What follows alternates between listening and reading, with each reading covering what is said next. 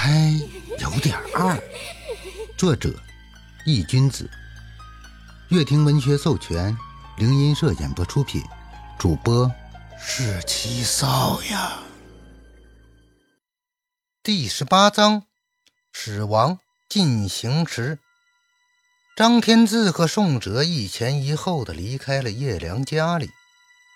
月光下，两人的身影拉得很长。关于这一件事，也落下了帷幕。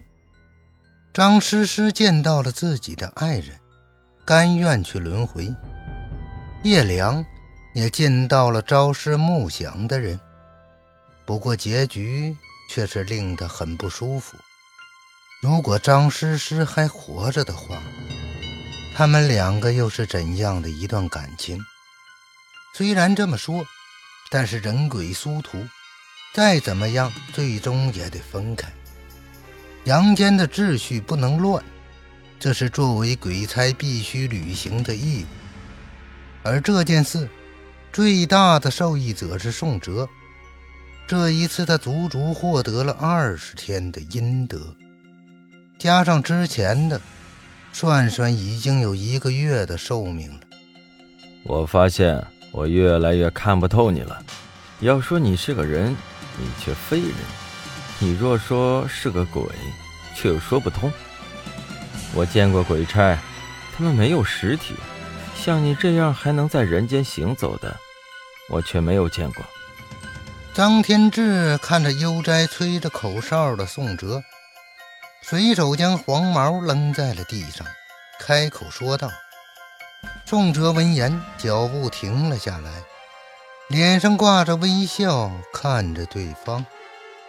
看到宋哲这个样子，张天志知道他是不打算解释了，于是又问道：“倘若你是鬼差，上次你为什么会来找我，来帮你对付那个厉鬼？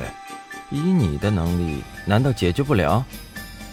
张天志皱着眉头。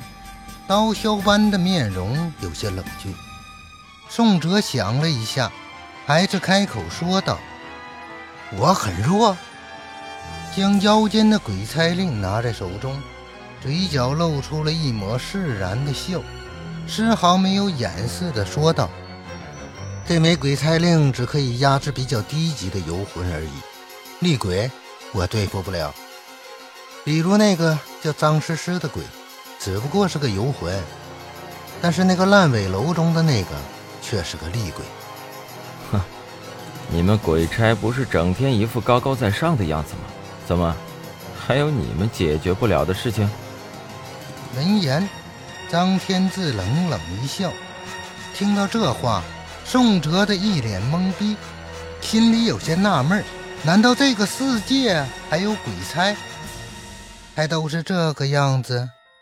看着张天志不消一顾的样子，许久，宋哲才努力地憋出了一句话：“我们不一样。”看到宋哲吃瘪的样子，张天志轻笑了一下：“行吧，你还欠我的那两千五百块钱，什么时候给我？”宋哲看着张天志向自己伸出的手，突然就感觉夜空中挂着的圆月。就不那么圆了，略带迷茫的说道：“什么钱？你找我帮你解决那个厉鬼的钱？”张天志有些好笑：“你还记得哈？”“当然，这可是大事，我忘了什么也不会忘了这个。那次我明明出的力量多，好不好？可是你找了我，就得给钱，别想赖账。”而在这座灯红酒绿的城市中，在某些不知道的角落里，正上演着一场死亡进行时。深夜里，夜深人静的时候，阴暗面的大门突然推开，露出了他狰狞的獠牙。深夜两点多钟，街道上早已没有了行人。万籁俱静。杨飞手扶着在垃圾桶上吐着，呛得眼泪横流。角落里的老鼠被这突如其来的一幕吓得拔腿直窜，不安地发出“叽叽”的声音。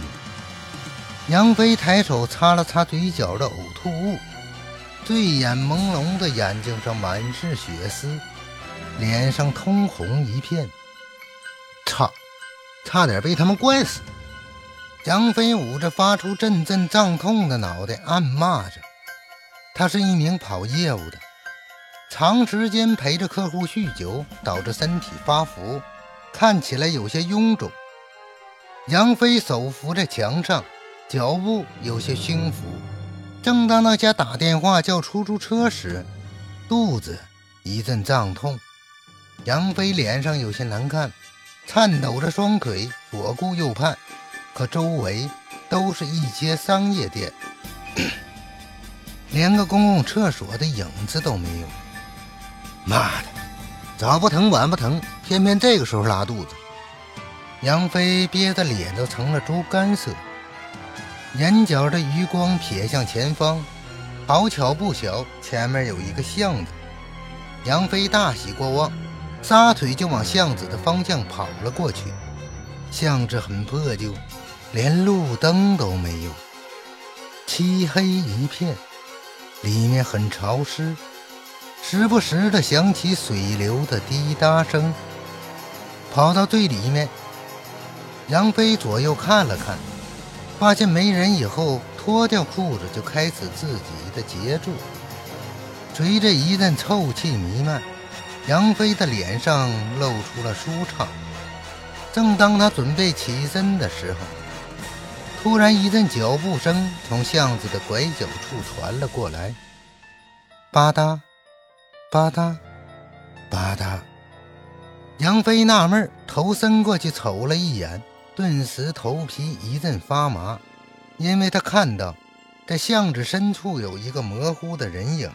正一蹦一跳地向着自己跑来，看身影，应该是个小孩子。可这深更半夜的，哪里会有什么小孩会出现这里？越想越不对劲，杨飞不敢久待，擦都没擦，提起裤子，健步如飞地向巷子外面走去。可下一刻，他不动了，他不敢再动了。因为他感觉到有一只手拉住了自己的衣角，杨飞额头布满了冷汗，喉结滚动，身体微微颤抖。叔叔，我东西丢了，你能不能帮我找一下呀？声音稚嫩，婉转动听，这是一个小女孩的声音，听声音也就八九岁的样子。杨飞松了一口气，擦了擦额头前的冷汗，欲要扭头看向身后的小女孩。什么东西？啊！话还没说完，就听杨飞发出了一声凄喊的叫声，双腿一软，一屁股坐在了地上。他看见了抓着自己衣角的小女孩，她根本不是人，一双乌青的小手，她的脸上挂满了污血。脑袋处碎了一半，整整一半的头颅消失不见，里面猩红跳动的血肉，白花花的脑浆清晰可见。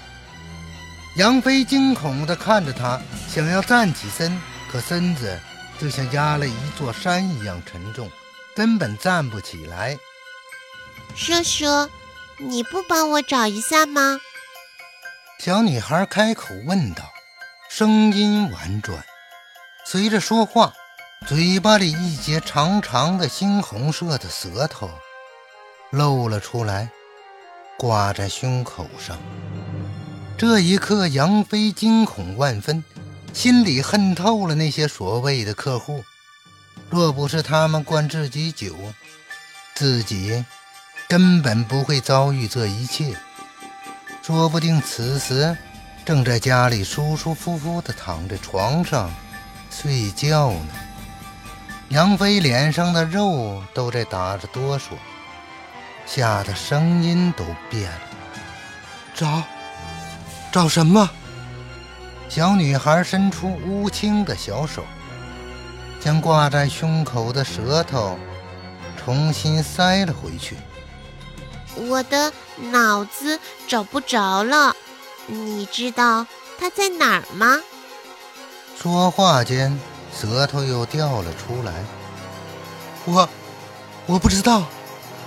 小女孩嘴角露出了一抹诡异的笑容，一步一步地向着杨飞走了过去。我知道。寂静的夜晚，一声凄厉的惨叫自巷子里响彻夜空，引来无数狗吠。欢迎收听《这个鬼差有点二》。